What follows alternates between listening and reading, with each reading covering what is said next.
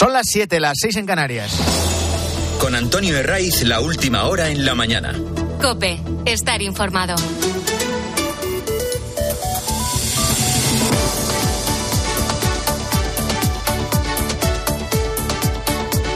Muy buenos días, bienvenidos a la mañana del fin de semana de COPE. Hemos llegado al 10 de febrero con la compañía de una tal Carlota, que es el nombre que le han puesto a una borrasca, en las últimas horas ha dejado lluvias en prácticamente toda la península y sobre todo fuertes vientos en la costa. Y la previsión para hoy es que siga el temporal de viento en la costa de Galicia, en el Cantábrico, también en puntos de Andalucía, especialmente en la provincia de Cádiz y en buena parte del Mediterráneo. Van a bajar las temperaturas. Se va a notar más a partir de mañana con descenso de la cota de nieve a entre 800 y 1200 metros. Y esto va a provocar que las montañas del centro y el norte se cubran de blanco, que por otro lado es eh, lo normal por estas fechas. En la mayoría de esas cimas, el anticiclón que nos ha acompañado en las últimas semanas había adelantado ya el deshielo. Lo último nos sigue llevando a Barbate con los detalles de la tragedia que ha dejado dos guardias civiles muertos y dos heridos, uno de ellos muy grave. Eh, varias asociaciones de la Benemérita hablan de dos compañeros asesinados. Y enseguida vas a entender por qué. ¿Qué sabemos y qué no sabemos? Sabemos que mm, a última hora de la tarde, primera hora de la noche, la Guardia Civil había puesto en marcha un dispositivo al percatarse de la presencia de varias narcolanchas en el mismo puerto de Barbate. Estas narcolanchas, ya sabes, son esas embarcaciones cada vez más equipadas, cada vez con más potencia, que utilizan las mafias para trasladar la droga. Están prohibidas desde julio de 2018, pero estas narcolanchas son el, el pan nuestro de cada día. Habitualmente han venido operando en el campo de Gibraltar y la presión policial en esta comarca de Cádiz, en la línea, en Algeciras, ha provocado que los malos hayan ampliado su radio de acción a otros puntos de la provincia, como, como este de Barbate o incluso hasta Sanlúcar de Barrameda. ¿Qué ha pasado en Barbate? Eh, que cuando los agentes han ido a dar el alto a los narcos, los delincuentes han embestido contra la patrullera de la Guardia Civil. Se han pasado por encima. Y esto ha ocurrido a, escasos metros de la bocana del puerto de Barbate. En ese momento, un grupo de jóvenes que estaba en la playa ha comenzado a jalear y a vitorear a los narcos mientras arremetían contra los guardias. No sabemos si esos jóvenes que jaleaban y que lo escuchas se reían cuando veían a la narcolancha arremeter con violencia contra la patrullera del Guardia Civil forman parte de la de la mafia de la droga o estaban esperando el, el cargamento o qué. Lo que demuestra es lo desprotegidos que están los agentes. No solo trabajan en clara desigualdad de condiciones con los narcos, sino que lo hacen dentro de un ambiente eh, completamente hostil hacia ellos. Esto lo vienen denunciando las asociaciones de guardias civiles desde hace muchos años. Y la prueba está en que la plantilla en esta zona de Cádiz se renueva cada año en un porcentaje muy, muy superior al que lo hace en el resto de España. Los equipos no son estables porque en cuanto tienen una oportunidad, se van de allí. No tienen incentivos laborales, tampoco económicos, trabajan bajo una presión diaria cada vez más creciente y ya digo, en cuanto pueden, pues se marchan a otro lugar. Esto es lo que se sabe. Lo que se desconoce aún a esta hora es si se ha producido algún tipo de detención. Tampoco ha trascendido el estado del guardia civil herido grave. A primera hora de la noche se llegó a temer incluso por su vida. Uno de los agentes fallecidos pertenecía al grupo de especialistas en actividades subacuáticas y el otro al GAR, que es el grupo de acción rápida de la Guardia Civil. Dejan a dos mujeres viudas y a niños huérfanos, tres. Uno de ellos tenía una hija y el otro dos hijos. Según los primeros datos que han trascendido, eh, estos son los detalles y el concejal de seguridad de Arbate, que es eh, Paco Ponce, estaba en la zona del puerto en el momento en el que la narcolancha ha arrollado a los agentes. Él se había trasladado eh, al muelle con varios técnicos del Ayuntamiento de Barbate para ver los efectos del temporal. Y lo contado así, en la linterna con Ángel Espósito. Pone la, la piel de gallina. Yo precisamente estaba allí junto con el jefe de bomberos que estábamos en el puerto porque hoy ha sido un día un día un poco complicado porque estamos con un temporal gestionando la emergencia y justo nos pilló en el puerto de Barbate e inmediatamente al minuto uno se activó todos los servicios que tenemos disponibles junto con bomberos, policía local, protección civil para atender esta desgracia. Eh, por cierto, que creo que no lo he dicho. En la patrulla de los, de los GEAS de la Guardia Civil, de los buceadores, contra la que han vestido bruscamente la narcolancha, viajaban seis agentes. Dos han fallecido, hay dos heridos, uno de ellos grave. Y a partir de lo que se sabe y de lo que no se sabe, eh, llega el análisis que mira directamente al ministro del Interior. Las asociaciones de la Guardia Civil llevan años denunciando que tienen serias dificultades para hacer frente a los traficantes. La narcolancha que embistió contra la patrullera de la Guardia Civil era muy potente, tenía 14 metros de eslora y hasta tres o cuatro motores fuera a borda. Y esta tragedia llega apenas unas horas después de que el ministro del Interior en Algeciras presumiera del Plan Especial de Seguridad para el Campo de Gibraltar. La ejecución del Plan Especial de Seguridad para el Campo de Gibraltar es una historia, yo creo que podemos decirlo, de éxito policial no solo por esta fatal coincidencia, que también, el nefasto historial de Marlasca de Interior ha llevado a la Asociación Profesional Justicia para la Guardia Civil a pedir la dimisión del ministro o su cese inmediato. En COPE, Agustín Leal, portavoz de Jucil, ha señalado esta noche que Marlasca es incapaz de resolver los problemas del narcotráfico en el sur de España. Hacen necesaria una respuesta rápida y contundente del Ministerio del Interior reforzar de una vez nuestros efectivos en la zona, declarar la zona del campo de Gibraltar zona de especial singularidad para luchar con firmeza y garantías contra esta escoria y contra esta alarcra que es el narcotráfico.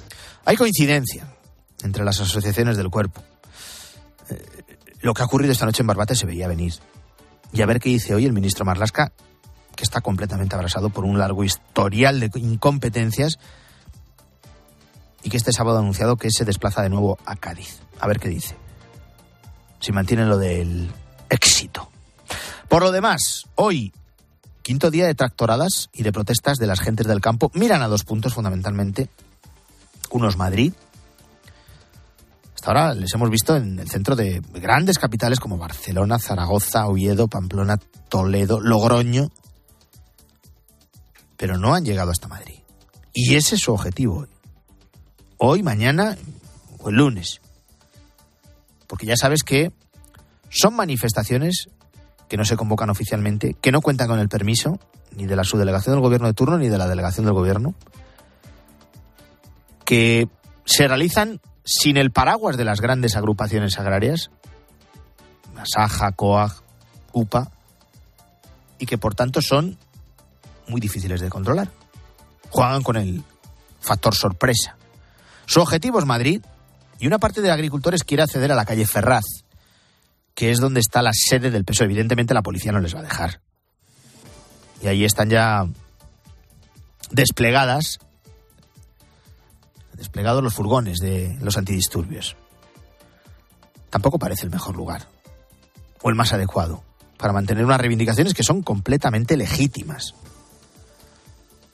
Ya venimos advirtiendo de que cualquier momento de violencia, cualquier episodio de altercados, será utilizado por Pedro Sánchez para recurrir al victimismo que tanto nos tiene acostumbrados. De momento los pacíficos, los, son la mayoría de los agricultores, siguen recordando sus reivindicaciones. Civilizar sobre todo el tema de la burocracia, porque también nos asfixia. Tenemos que ser eh, agricultores, tenemos que ser contables, tenemos que ser asesores y, hacer todo eh, uno mismo, pues es muy complicado. Y tienes que depender de otras personas para llevar todo, ese tema, eh, todo este tema burocrático y, y te cuestan un dinero.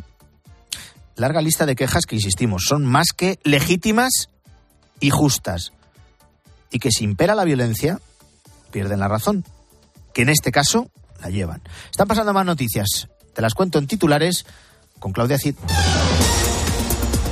Oriente Medio. El primer ministro israelí ordena al ejército prepararse para evacuar a civiles en el paso fronterizo de Rafat. Este punto de la franja es ahora mismo el refugio de más de un millón de personas, la mitad de la población de la franja de Gaza.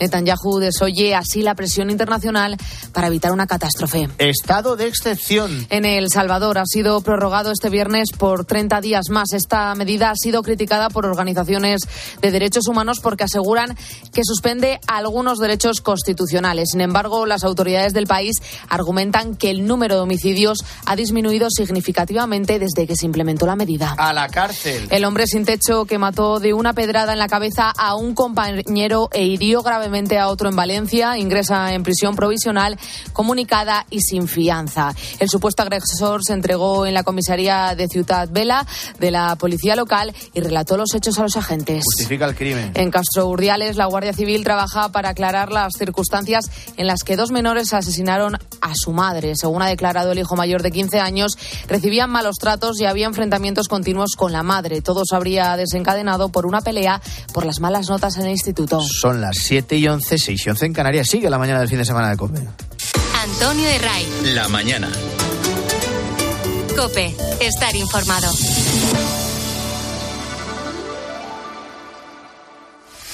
Así suenan los goles en tiempo de juego. Llorente remata gol. Gol, gol. Y así. Bruno, gol. Y así. Perdona Nesiri, mano a mano el rechace. Gol. Gol. Y este fin de semana vamos a por más. Empezamos este sábado Real Madrid Girona. Yeah. Y el domingo Sevilla Atlético de Madrid. Fútbol Club Barcelona Granada. Todo listo. Tiempo de juego con Paco González, Manolo Lama y el mejor equipo de la radio deportiva. Ni los Beatles. El número uno del deporte.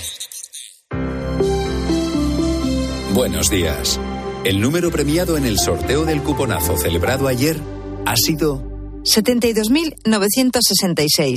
72966. Serie 74074. Puedes consultar el resto de los números premiados en juegos11.es. Hoy tienes una nueva oportunidad con el sueldazo del fin de semana. Disfruta del día. Y ya sabes, a todos los que jugáis a la 11, bien jugado. Solo los más rápidos disfrutarán de ofertas increíbles en el corte inglés, en una selección de calzado y textil de las marcas Puma, Under Armour y Bull Paddle. Hasta un 60% de descuento. Y hasta un 50% en Nike, Adidas. Así son las ofertas límite en el corte inglés. Hasta el 11 de febrero en tienda web y app. Antonio de Ray. La mañana. Cope, estar informado. Hoy la noticia está en Barbate. Dos agentes de la Guardia Civil han muerto tras ser arrollados por una narcolancha mientras grupos de jóvenes jaleaban a los narcotraficantes. Es una muestra del ambiente en el que tienen que hacer su trabajo las fuerzas y cuerpos de seguridad del Estado en, en este punto de la provincia de Cádiz. Además de los agentes que han muerto, otros dos han resultado heridos y uno de ellos de gravedad. De momento no hay detenidos. Y mientras los sindicatos policiales denuncian que se enviará a una lancha de pequeño tamaño a detener a una embarcación de grandes dimensiones de los narcos. Más aún cuando no es la primera vez que se producen ataques de este tipo. ¿Qué más sabemos, jefe de Interior de COPE, Juan Baño? La Asociación Unificada de la Guardia Civil urge de inmediato a la dimisión del ministro Marlasca, que este viernes, precisamente, aseguró en Algeciras que el campo de Gibraltar es un lugar más seguro. AUGC anuncia que se personará como acusación popular en el proceso judicial que se abra. Quiere saber quién dio la orden de realizar una operación de patrullaje frente a media docena de narcolanchas de gran potencia con una embarcación inapropiada. Uno de los fallecidos, Miguel Ángel, 39 años, de San Fernando, era del Grupo Especial de Actividades Subacuáticas, el GEAS, deja pareja y una hija. El otro, David Delgar, 43 años, viuda y dos hijos. Agustín Leal es portavoz de la asociación Jucil. Hacen necesaria una respuesta rápida y contundente del Ministerio del Interior. Reforzar de una vez nuestros efectivos en la zona. Declarar la zona del campo de Gibraltar zona de especial singularidad para luchar con firmeza y garantías contra esta escoria y contra esta lacra que es el narcotráfico. La Asociación Española de Guardias Civiles exige el reconocimiento inmediato de profesión de riesgo para los agentes. Gracias, Juan. Hoy vamos a estar pendientes de Barbati y también del quinto día de protestas de los trabajadores del campo. Hoy tienen un doble objetivo, llegar a Madrid y hacerse notar en Valladolid en la gala, en la ceremonia de los premios Goya. Interior ha desplegado un dispositivo de seguridad en estos dos puntos. Mientras este viernes han salido eh, a la calle, se han hecho notar especialmente en Oviedo, en Bilbao, en Mérida, en Toledo, en Pamplona y también en puntos de Aragón. Otro día más aquí reivindicando lo nuestro y luchando por el sector. Pues hoy llevamos la idea de cortar todo el día y hasta no conseguir lo que, que lo que reivindicamos, no parar.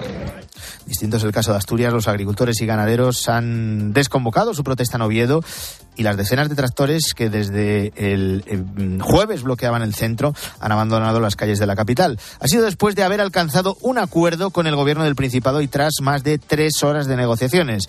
Los trabajadores del campo creen que la presión ha sido fundamental para conseguir algunos avances, entre ellos la celebración de elecciones eh, en la Cámara Agraria, como detallaba anoche en COPE Fernando Morrón, coordinador del Sindicato Agrario Asturiano USAJA. Yo creo que fue decisivo este movimiento que hicimos para llegar a este acuerdo. Se consiguieron cosas que, bueno, una de ellas concretamente el tema de las elecciones a representantes sindicales. Desde el 2002 no se habían producido elecciones el otro gran avance que han logrado los agricultores asturianos tiene que ver con la tramitación de la PAC, la Política Agraria Común. El Ejecutivo Regional se compromete a adelantar los controles de la PAC para poder realizar los pagos con mayor rapidez. Esperamos que en el futuro eh, se tomen medidas más exhaustivas. No tiene sentido que nosotros solicitemos la PAC en abril, mayo y luego se empiecen los, los, controles administrativos en octubre o noviembre o principios de diciembre. ¿Qué se está haciendo hasta entonces?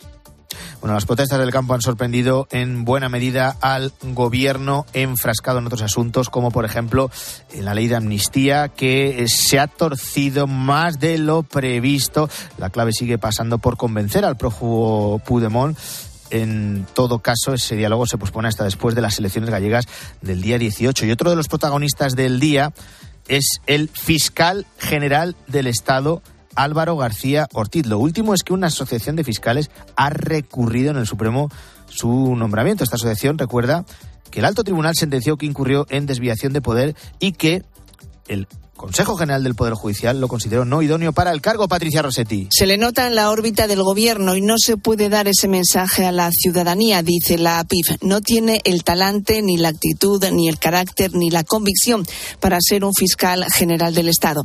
La Asociación Profesional Independiente de Fiscales hace un repaso de los dos años de mandato y destaca que Álvaro García Ortiz se ha mostrado descaradamente parcial por su apoyo al gobierno. Recuerda que el Supremo le condenó por desviación de poder con el nombramiento anulado de Dolores Delgado en su ascenso a la máxima categoría y tiene un segundo recurso pendiente por el nombramiento de Delgado al frente de la Fiscalía de Memoria Democrática. Y en esta segunda etapa se estrenó con la decisión de privar al Consejo Fiscal la posibilidad de pronunciarse sobre la ley de amnistía, tal como pidió el Senado. Por estas actuaciones, considera la PIF que el nombramiento de García Ortiz no es conforme a la ley y recurrir su nombramiento es urgente. Recuerdan la popular y triste frase del presidente del Gobierno en un programa de radio. ¿De quién depende la Fiscalía?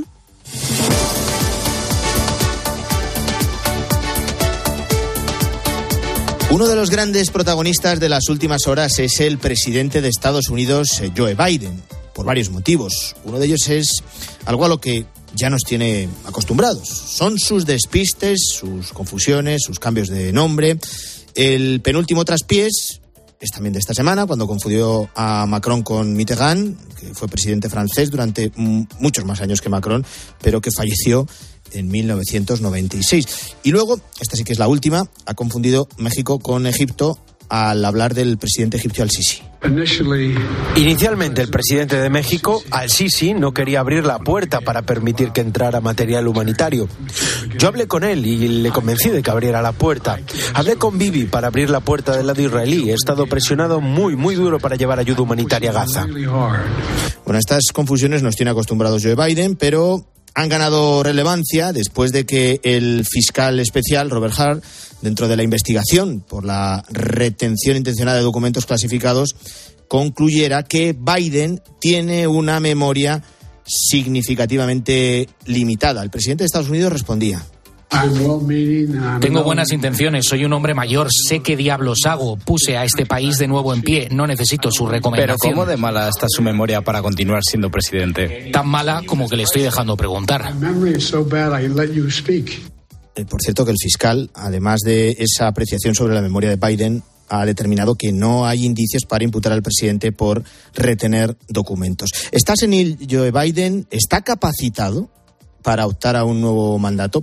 Son preguntas que surgen cuando en Estados Unidos está en marcha el proceso de primarias para elegir quiénes serán los candidatos del Partido Republicano y el Partido Demócrata en las elecciones presidenciales de noviembre. Los favoritos para ser los candidatos siguen siendo Donald Trump por el lado republicano y Joe Biden por el demócrata. Trump ha ganado en las primeras citas del proceso de primarias y caucus y solo le queda como rival la que fue embajadora en la ONU durante su presidencia, que es Nikki Haley. Para Biden, el único obstáculo mm, parece ser su edad, eh, que como acabas de escuchar, hace que se cuestione si está capacitado para aguantar en la Casa Blanca otros cuatro años. El supermartes, cita en la que a principios de marzo se celebran primarias en 16 estados y territorios, puede acabar de decidir quiénes serán los candidatos republicanos y demócratas. Vamos a analizar estos meses previos a las elecciones presidenciales de Estados Unidos, que como digo son el 5 de noviembre, quedan nueve meses, algo menos. Y lo hacemos con Julio Cañero, que es investigador del Instituto Franklin de la Universidad de Alcalá. Profesor, ¿qué tal? Muy buenos días. Eh, hola, muy buenos días. Bueno, los últimos deslices de, de, Biden, las conclusiones del fiscal especial en el caso de los documentos oficiales que el presidente de Estados Unidos se llevó de la Casa Blanca cuando era vicepresidente con Barack Obama y, que, insistimos, lo hemos dicho, deja sin imputación de momento alguna a Biden. Eh, ¿Cómo influye, cómo puede influir esto en su carrera a las, primeras, a las primarias demócratas? Hombre, eh, siempre que uno aparece en los, en los periódicos y que encima se hace una investigación sobre tu conducta, aunque seas el presidente de Estados Unidos, puede afectarle en, en su carrera presidencial. Eh, yo creo que si el propio fiscal ha dicho que no hay ningún tipo de, intención eh, y que lo que ocurre es, pues, pues eso es ¿no? que se habla un poco de un desliz por parte de, Biden cuando era presidente, creo que va a quedar, creo que va a quedar ahí. Eh, yo creo que en este sentido ese aspecto no, no va a jugar contra él. Lo que puede que juegue contra él es, como muy bien has mencionado, es la edad con la que se va a enfrentar a otro también joven como es el candidato Donald Trump. bueno, eh, hablando de Trump, ¿qué opciones reales tiene eh, Nikki Haley de quitarle la nominación republicana a Trump? Hemos mencionado, ¿puede tener alguna esperanza de salir viva del gran supermartes? No, es, difícil saberlo, ¿no? En teoría no, ¿no? Porque todos todas las encuestas dan siempre con una ventaja porcentual muy alta a Donald Trump frente a Haley. Lo, único que ocurre es que, eh, bueno, todavía se tienen que enfrentar a, unos cuantos casos, ¿no? Por las distintas actuaciones que ha tenido durante la presidencia. Eh, entonces, pues eso es lo que puede al final determinar si Nikki Haley eh, pueda llegar a ser la verdadera candidata del Partido Republicano. Ahora mismo parece que todos, todos, todas las papeletas indican que quien va a ser ese candidato es eh, Donald Trump y que vamos a repetir eh, una, confrontación entre Biden y, Donald Trump. Eh, mencionabas ese horizonte judicial que tiene por delante. No sé si hasta ahora Trump ha pagado algún precio. Mm, su popularidad se ha resentido por los escándalos legales y también por los juicios que tiene pendientes. Pues yo creo que no. Dentro, por lo menos dentro del Partido Republicano, seguro que no. Nada más que cuenta con un apoyo de las, de las bases muy fuerte.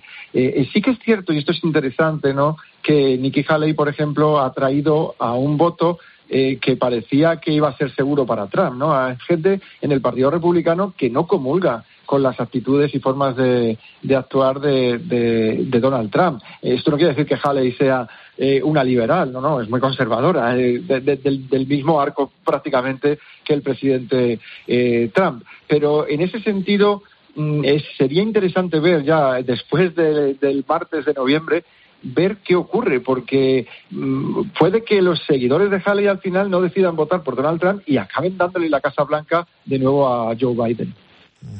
Bueno, ¿quién va a inclinar?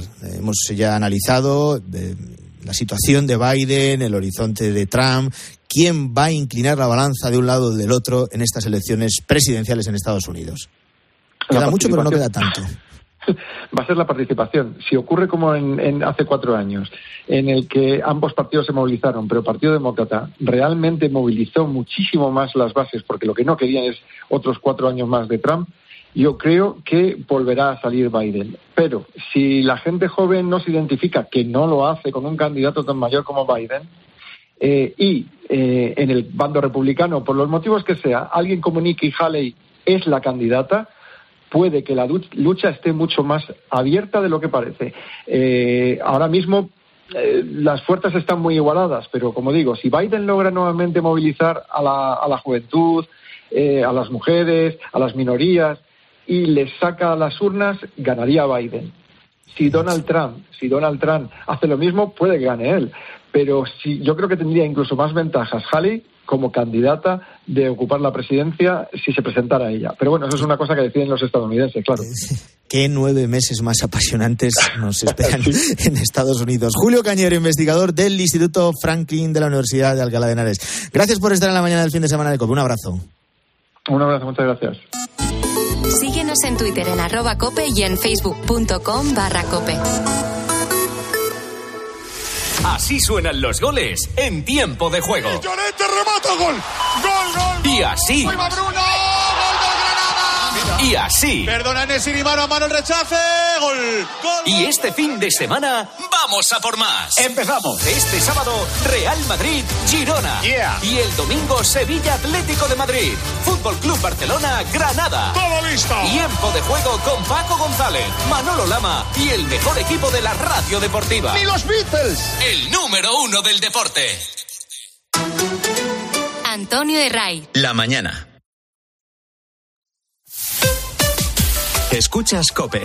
Y recuerda, la mejor experiencia y el mejor sonido solo los encuentras en cope.es y en la aplicación móvil.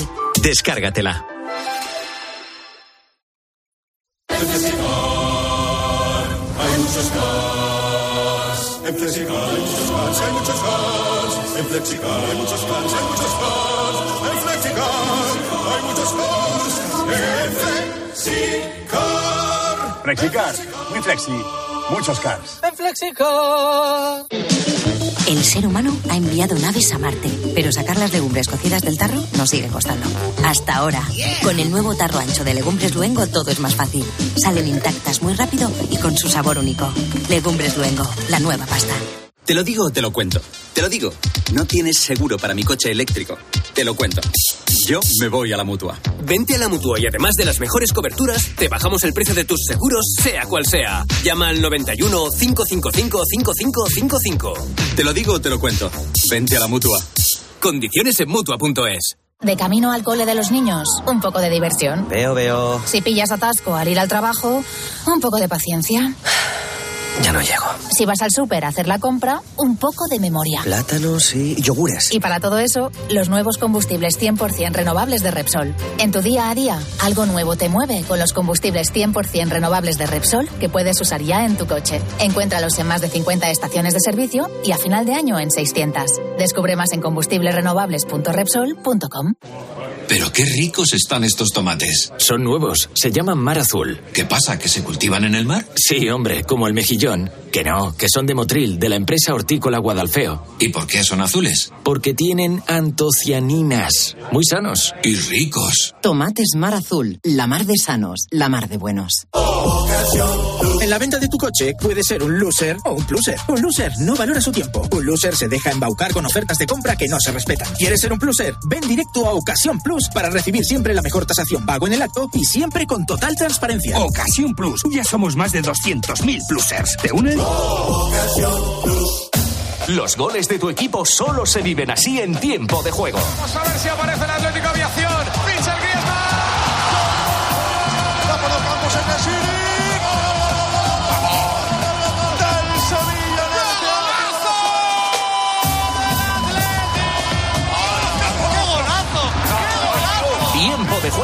Paco González, Manolo Lama y el mejor equipo de la radio deportiva. El número uno del deporte.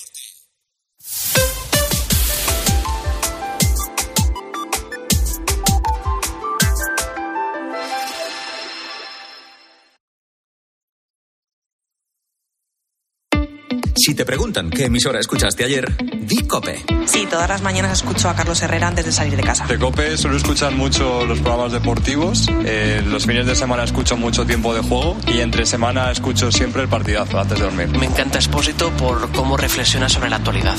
Cope, la radio en la que crees.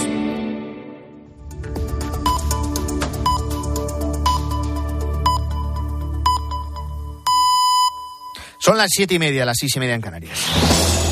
Con Antonio Herraiz, la última hora en la mañana. Cope, estar informado.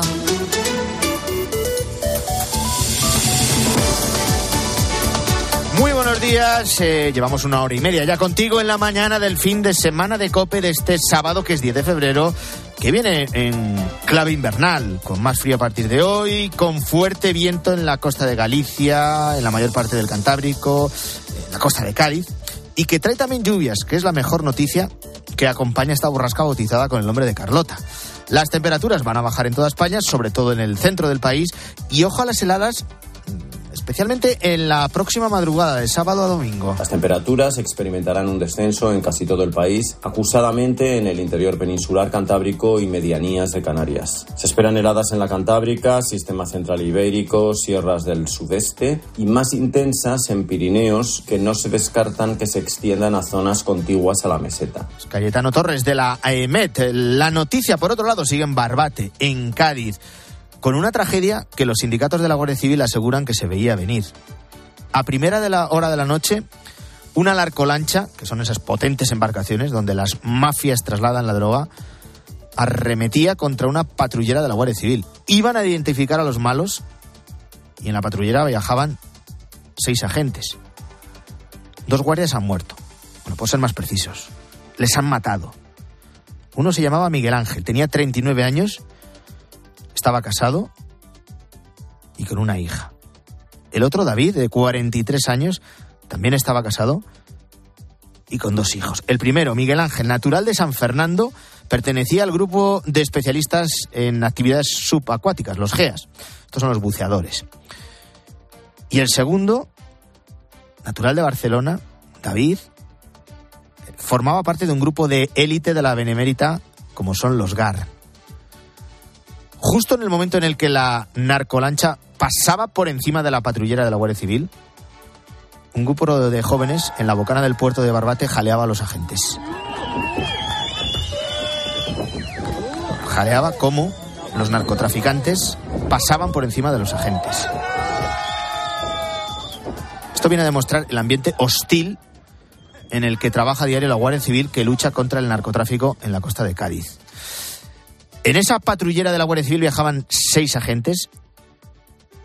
Eh, y mientras en el puerto de Barbate, en ese momento había media docena de narcolanchas. Lo ha confirmado a la linterna el concejal de seguridad de Barbate, que es Paco Ponce. Teníamos aquí en el puerto seis narcolanchas vacías por eh, refugiándose de, del temporal y desafortunadamente eh, han arrollado a una embarcación de Guardia Civil que estaban ahí y con dos fallecidos y, y, un herido. Además de los dos muertos, hay otros dos heridos, uno de ellos muy grave. Marlasca vuelve hoy a Cádiz. La coincidencia ha querido que el ministro del Interior también estuviera en la provincia, en concreto en Algeciras.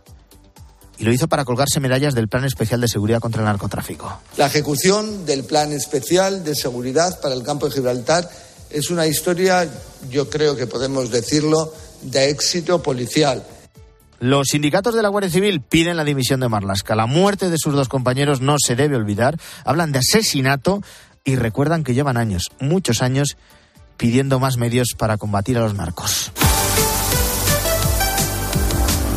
Nueva jornada de Liga y el Cádiz suma su partido número 20 sin ganar Raúl Iñares. Ha vuelto a perder en la apertura de la jornada 24 de Liga. 0-2 en casa contra un Betis que quiere volver a entrar en Europa. Hoy día grande de fútbol. Se enfrentan el primero de la Liga contra el segundo. Real Madrid-Girona a las seis y media. Le han preguntado al entrenador blanco si el partido es clave para decidir el título de Liga. Esto ha contestado Carlo Ancelotti. Obviamente que gana mañana toma ventaja, pero la liga es muy larga.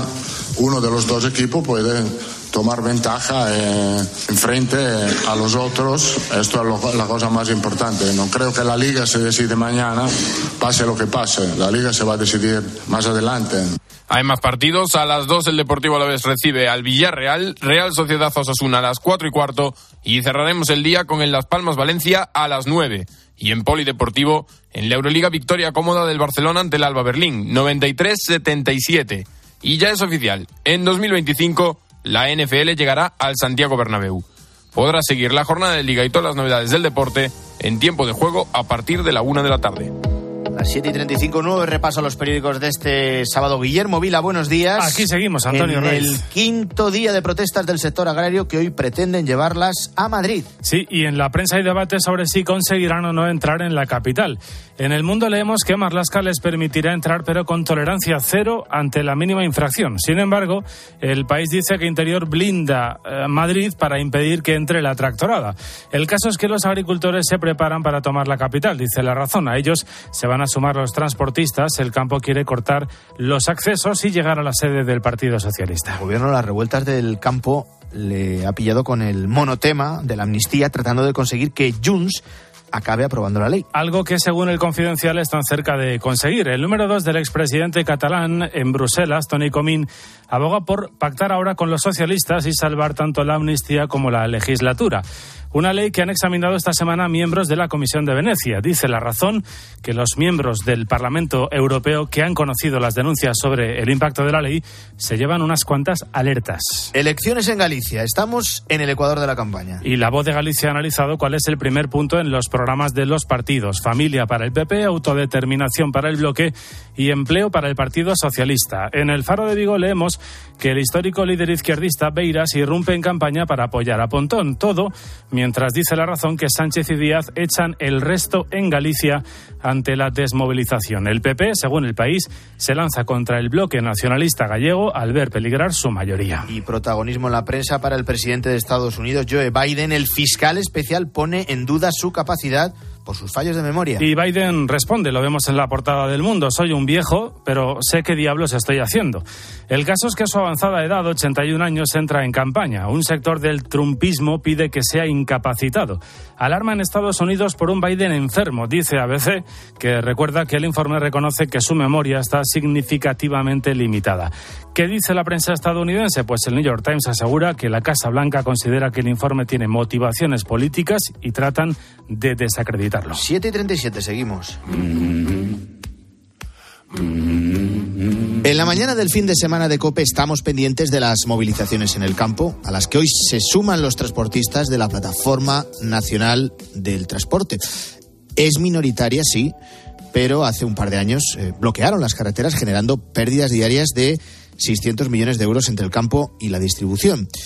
El campo lucha por la rentabilidad de las explotaciones, reclamando cambios en la PAC, en la política agraria comunitaria, igualdad de condiciones con las importaciones de terceros países.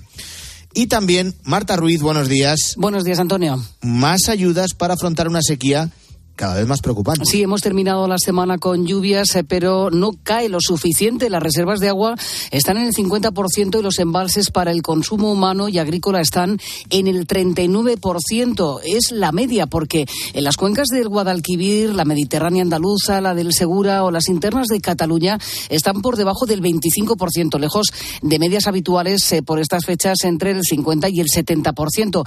Las restricciones ya han llegado a Barcelona y Gerona, donde, entre otras cosas, el riego agrícola se ha reducido en un 80%, en un 50% en el caso de la ganadería y en un 25% en la industria, al igual que para los usos recreativos. El Gobierno y la Generalitat pactaban esta semana, Antonio, la construcción de dos desalinizadoras eh, que no llegarán hasta el 2028 y, mientras tanto, por recibir barcos con agua desalada procedentes de Sagunto a partir del mes de junio.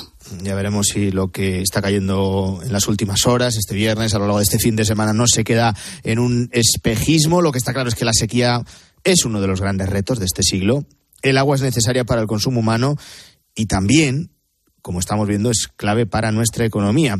Amelia Pérez Zabaleta es decana del Colegio de Economistas de Madrid, es especialista en economía del agua y yo le agradezco mucho que esté con nosotros, que madrugue con nosotros en la mañana del fin de semana de COPE. Amelia, ¿qué tal? Muy buenos días.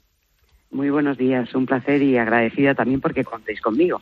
lo mismo. Bueno, España está llena de embalses, pero esos embalses mm, no se llenan.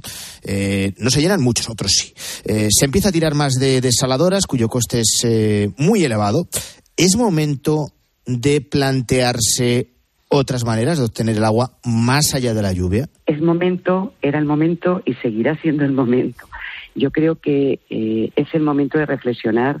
Siempre cuando nos encontramos ante un episodio de sequía, nos planteamos tenemos que hacer algo y con estas lluvias espero que no se nos olvide y que, y que tengamos que seguir pensando tenemos que hacer algo.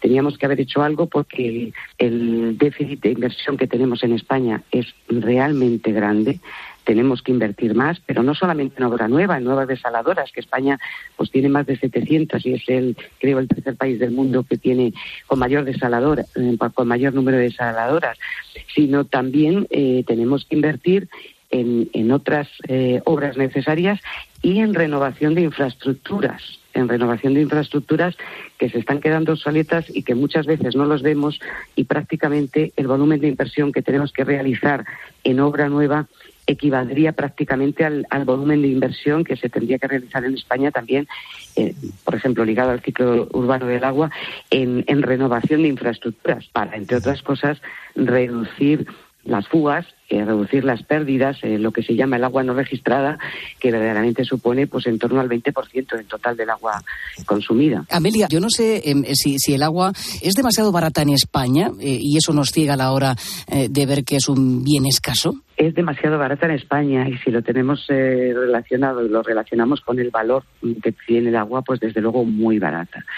Lo que pasa es que con el tema del precio del agua eh, se genera mucho conflicto y hay que eh, racionalizar ¿no? ese tema. Primero diferenciar también los distintos usos. ¿Para qué se quiere el agua? Si es para uso agrícola, para industrial, para las, personas. En las ciudades vemos que el, que precio que pagamos de, de, agua los ciudadanos, que es lo que, tenemos más cercano, ¿no? pues es muy bajo relacionado ahora con otros bienes como puede ser la energía. Hemos visto que ha habido problemas energéticos, ha subido el precio de, la energía y todos nos hemos concienciado un poquito más. En el caso del agua cuesta mucho más trabajo porque no hay concienciación, porque no repercute, no supone un porcentaje muy alto en la renta de las familias, en los ingresos de las familias. Habría que subir el precio del agua, pero sí que es cierto que es sensiblemente bajo. Pero no debemos olvidar que esa subida del precio del agua no tiene que dificultar que todas las personas puedan acceder al uso de la misma. Hay que tener en cuenta también que esa subida del precio del agua tiene que dedicarse a lo que son inversiones. Y hay estudios que se han hecho en la Asociación Española de Abastecimientos de Agua, que reúne pues a, los operadores de agua, la mayor parte de los operadores de agua, en AGA, otra asociación también de, de gestores de las operadoras de servicios de agua también, en los que se incide en que el precio es bajo, pero debemos vigilar también el que las empresas se realice un seguimiento de las inversiones que realizan y de los compromisos en cuanto a, inversión. Y es responsabilidad sobre todo de las administraciones, porque es la administración central, la administración autonómica y la administración local debe preocuparse por la mayor inversión que se necesita, porque los operadores mm, en la mayor parte de ellos no tienen una responsabilidad en cuanto a inversión de obra nueva o de, o de renovación. Entonces tiene que haber una, una vigilancia mm, bastante exhaustiva y una inversión por parte de la Administración el campo se está haciendo escuchar a lo largo de esta semana. Eh, por supuesto, eh, se habla de la sequía. Eh, se ha ido adaptando, es un sector que se ha ido adaptando para ser más eficiente en el uso del agua, eso es evidente. Pero ¿qué más se puede hacer? Mm, siempre nos ponemos el foco en los problemas, pero España es uno de los países en los que la investigación, la innovación, las empresas en muchos casos son pioneras. Nuestro sistema en cuanto a organización nacional también ha sido pionero durante mucho, en un periodo muy grande eh, en el mundo. Pero todavía tenemos que hacer más. Eh, es importante seguir invirtiendo, es importante la tecnología, es importante el, el también el, dentro del campo, si hablamos de la agricultura, el, el, el pensar en, en, realizar cultivos más resistentes y con técnicas eh, cada vez pues Mm, más depuradas. Eh, ha habido una, un, un, cambio total en cuanto a ir a una agricultura de regadío con riego por goteo, etcétera, pero todavía queda mucho por hacer. Y nos estamos dando cuenta porque las pérdidas que hay o que se están produciendo son grandes. En el campo, eh, la sequía eh, mm, nos ha hecho mm, tener mm, un gran número de pérdidas que han sido evaluadas tanto por universidades como por asociaciones. Ahora, pues lo más reciente es un estudio que ha hecho AON sobre catástrofes naturales que nos da muestra del coste de lo que es la de lo que ha supuesto la sequía en España en, en torno a, a, a, a 5.500, creo, millones de euros el año pasado eh, esos 5.500 millones de euros, que la mayor parte de ellos son eh, se refieren a la agricultura.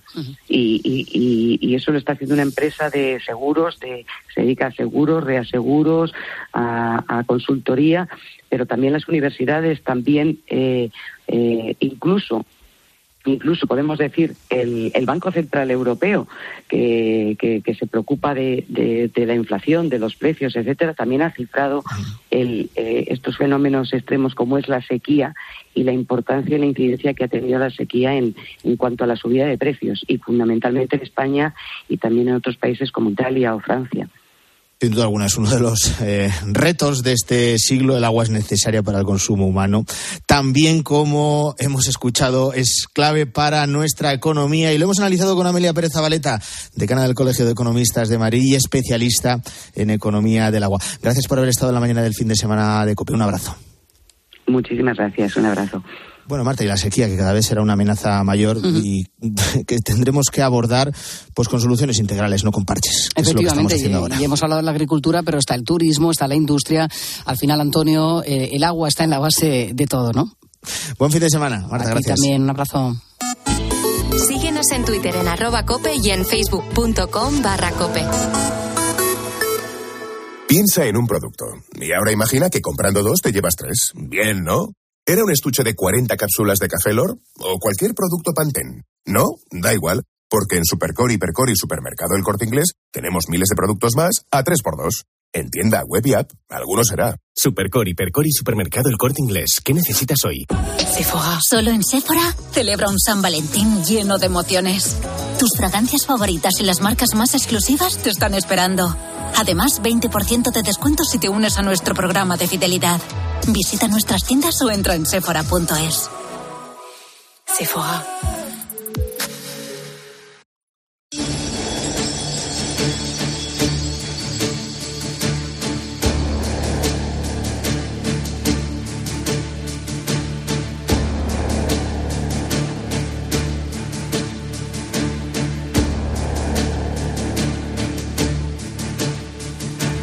Antes de que nos den las 8 como cada sábado en la mañana del fin de semana de Cope, nos metemos en una sala de cine.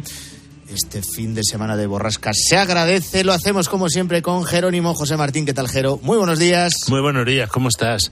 Sábado de premios Goya. Sí, efectivamente. Si te digo A algún ver. favorito, pues eh, tienes los tuyos, claro. A que ver, tu ¿qué nos querida la tienes más que, más que fijada. Vamos, yo ¿Por creo- dónde pueden ir los premios? Bueno, es que pueden ir por peteneras, salir por peteneras y seguir con las 20.000 especies de abejas, que a mí me parece una película, vamos, presentable, pero muy ideológica y muy inferior, desde luego, a cerrar los ojos de Víctor Erice y sobre todo a la sociedad de la nieve de Juan Antonio Bayona. Si no ganan esas dos, mal asunto, porque va a ser una gala entonces mm, probablemente enormemente ideológica, ¿no? Yo he visto La Derice, La Sociedad de la Nieve, y son dos muy, muy buenas, Muy buenas películas. películas, es que son de las mejores de los últimos 20 años, o sea, o de 30, yo qué sé, ¿no? Entonces, y además cuesta, porque sabes producciones... que, en fin, ¿cuánto tiempo hacía que no hacía una película? Un montón, 30 años, yo creo. Bueno, vamos con los estrenos de este fin de semana. Lo primero es un biopic en el que, bueno, hay que puntualizar que Michael Mann no alcanza su vigor habitual. Es Ferrari. Dos objetos no pueden ocupar el mismo espacio en el mismo momento. ¿Soy un deportista o un competidor? Si te subes a uno de mis coches, te subes para ganar. Bueno, hablando de coches, le falta potencia. La película es lógico, eh, Michael Mann tiene 81 años ya, hace 10 años que no dirigía, el director de Hit, Collateral, el último mohicano, y además él mismo se puso el listón muy alto, porque fue productor de Le Mans 66, donde salía ya Enzo Ferrari, eh, dirigida por James Mangold, y era magnífica esa película. Esta está bien, o sea, no se basa en un libro de Black Yates, se centra en, en los 60 años de Enzo Ferrari, muy bien interpretado por Adam Driver, donde tiene que resolver eh, salvar a su empresa que está al borde de la quiebra, la escudería, resolver la paternidad herida, perdido un niño con su mujer, que la interpreta magníficamente nuestra Penélope Cruz, e intentar solucionar eh, la aventura que tiene con una mujer de la que tiene un niño. Ella es eh, Shailene Woodley, que es muy buena actriz. Entonces, como ves, es una mezcla de drama, digamos, empresarial y, de, y deportivo y de melodrama. Eh, no siempre del todo bien resuelto, pero es buena. O sea, todas esas líneas te van dando una película potente con una Penélope Cruz en plan Sofía Loren, Ana Mañani, eh, con Adam Driver quizá un poquito distante y frío. Debería ser así Enzo Ferrari, pero te cuesta un poco meterte en el... Te metes mucho más en las carreras, en la recreación de un accidente espeluznante, que está muy bien. O sea, es una buena peli, pero no tan buena como eh, le pedimos habitualmente a Michael Mann. Bueno, lo siguiente es una adaptación de un clásico de la literatura, de la novela de Alice eh, Walker. En este caso estamos ante una versión, dices que digna, pero irregular de esta novela, que todos recordarán, o muchos recordarán, el color púrpura. Aunque tengamos que separarnos, tú y yo somos un solo corazón. ¡Fuera de mis tierras! Solo si me muero dejaré de escribirte. Solo tenía a mi hermana. Era la única persona en el mundo que me quería que no es la primera vez que se adapta esta novela al no, cine. No, además con los mismos productores, Spielberg y Oprah Winfrey. Es una de las obras maestras de Spielberg. Aquí lo que han hecho ha sido adaptar el musical, la obra de teatro de Marcia Norman, eh, que está bien, con canciones eh, bastante buenas de soul, de espiritual negro, de, eh, de un montón de, de, de, géneros muy afroamericanos eh, y la ventaja que tiene es la novela, Dallas Walker, que es premio Pulitzer. Dos hermanas en la Georgia del principio del siglo XX, una se va a África, allí sufre todo el colonialismo, la parte final, y la que se queda aquí se, sufre el machismo afroamericano mismo, el racismo blanco, e intenta empoderarse. Esta versión es bastante de empoderamiento femenino, quizá demasiado en cuanto al retrato de los personajes masculinos. Pero luego a la vez eh, subraya más también la esperanza y la redención que tienen los personajes a través de la religión cristiana. O sea, en ese sentido, eh, todas las letras son muy explícitas de, de, cómo estas mujeres, a través de su fe en Cristo y tal, y de la caridad cristiana, pues avanzan. Muy buen rollo, pero quizá le falta la emoción real que tenía la película de Spielberg también porque el director es de Ghana, es Amblit Bazalue, que solo había hecho una película antes de Uri Alozcoyo, eh, y que es rapero más que cineasta, entonces quizá dentro de unos años podría haberla hecho mejor. Es digna, se deja ver, pero no es un peliculón. Venga, lo siguiente sí que te ha gustado. Es eh, un docudrama nominado, por cierto, a los Oscar como mejor largometraje documental. Una madre tunecina, protagonista de este docudrama, con dos hijas alistadas en el grupo terrorista del ISIS, son las cuatro hijas. Ella se dedica a contar su historia y unas actrices nos interpretan. Olfa tiene cuatro hijas. Es lo que más va a doler con esta película. Van a reabrirse las heridas. Kauter Benhani, así se llama esta directora tunecina, que ya hizo una película bastante potente, El hombre que vendió su piel, y aquí cuenta esta historia real de un modo muy original. Más que un documental es un docudrama, porque lo que hace es filmar a las a la madre y a las hijas reales, las que las que no se fueron al Daesh, ¿no? Eh, con, con, las actrices que lo van a interpretar, te surge una interrelación y arranca unas interpretaciones, entre comillas, a los personajes reales, magnífico.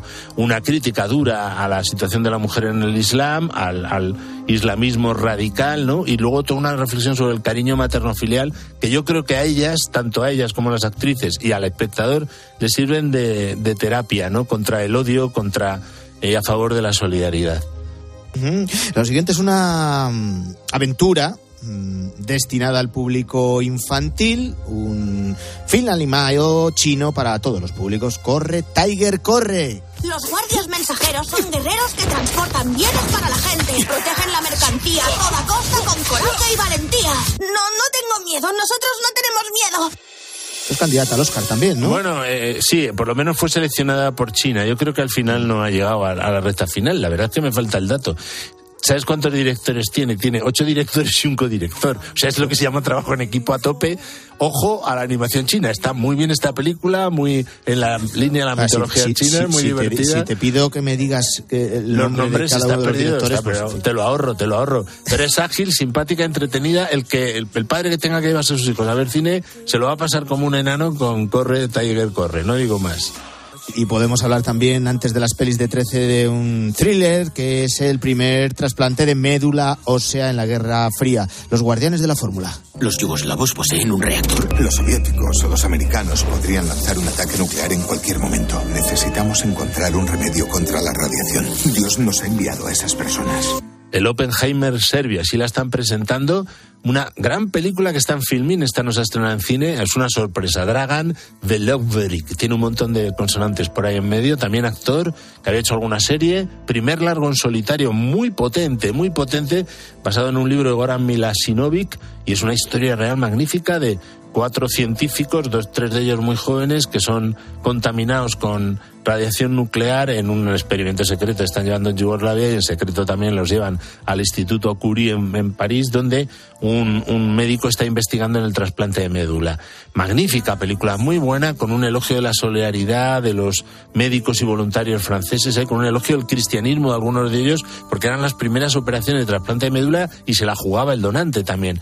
Magnífico montaje, cruda a veces en las operaciones, pero muy buena película Los Guardianes de la Fórmula. Vamos rápido con las pelis de 13. Jero, nos remites a mañana domingo, nos haces trasnochar casi ya en la madrugada del domingo, la medianoche del domingo al lunes, con Diamantes de Sangre.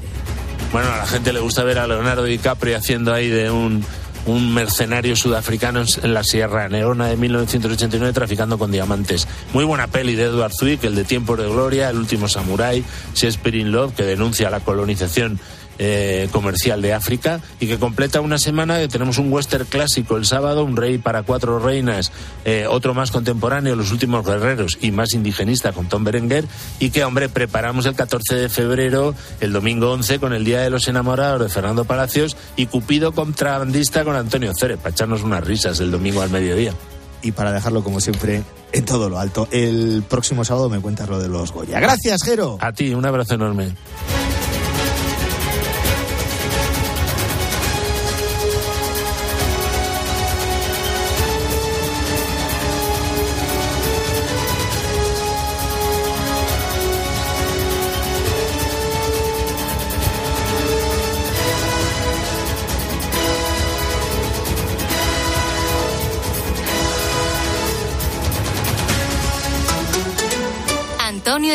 La mañana. Escuchas Cope. Y recuerda, la mejor experiencia y el mejor sonido solo los encuentras en cope.es y en la aplicación móvil. Descárgatela.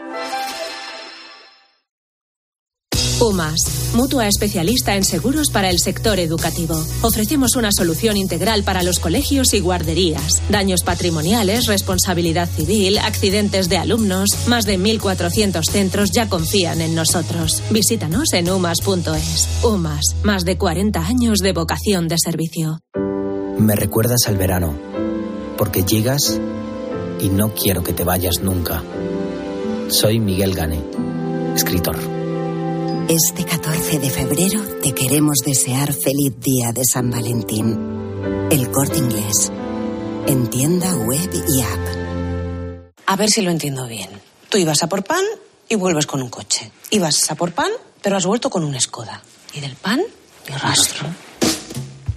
Este febrero vuelven los Skoda Days con precios aún más irresistibles. Solo hasta el 29 de febrero. Infórmate en skoda.es. Skoda. Del 2 al 11 de febrero, cuando vayas al súper o a otras tiendas, puedes hacer una compra normal o la compra de tu vida participando en la gran recaudación contra el cáncer. Al pasar por caja, solo tienes que realizar una donación aumentando el precio de tu ticket desde un euro y estarás ayudando a mejorar la investigación de la enfermedad y la atención a pacientes. Gracias por colaborar con la Asociación Española contra el Cáncer. ¿Y tú? ¿Por qué necesitas fluchos? Porque es tiempo de pensar en lo que te gusta, en la moda que te hace sentir vivo, chic, casual, sport. Nueva colección de otoño-invierno de Fluchos, la nueva moda que viene y la tecnología más avanzada en comodidad unidas en tus zapatos. ¿Y tú por qué necesitas Fluchos? Fluchos, comodidad absoluta. De camino al cole de los niños, un poco de diversión. Veo, veo. Si pillas atasco al ir al trabajo, un poco de paciencia. Ya no llego. Si vas al súper a hacer la compra, un poco de memoria. Plátanos y yogures. Y para todo eso, los nuevos combustibles 100% renovables de Repsol. En tu día a día, algo nuevo te mueve con los combustibles 100% renovables de Repsol que puedes usar ya en tu coche. Encuéntralos en más de 50 estaciones de servicio y a final de año en 600. Descubre más en combustiblesrenovables.repsol.com. ¿Hasta cuándo va a durar la emergencia por sequía? ¿Qué está pasando con las protestas en Europa? La respuesta a esta y a más preguntas las encuentras este sábado desde las ocho y media de la mañana en Agropopular con César Lumbreras. Las protestas de los agricultores y ganaderos se han multiplicado esta semana. Agropopular, el programa de información agraria decano de la radio española. También en cope.es, en tu móvil y en redes sociales.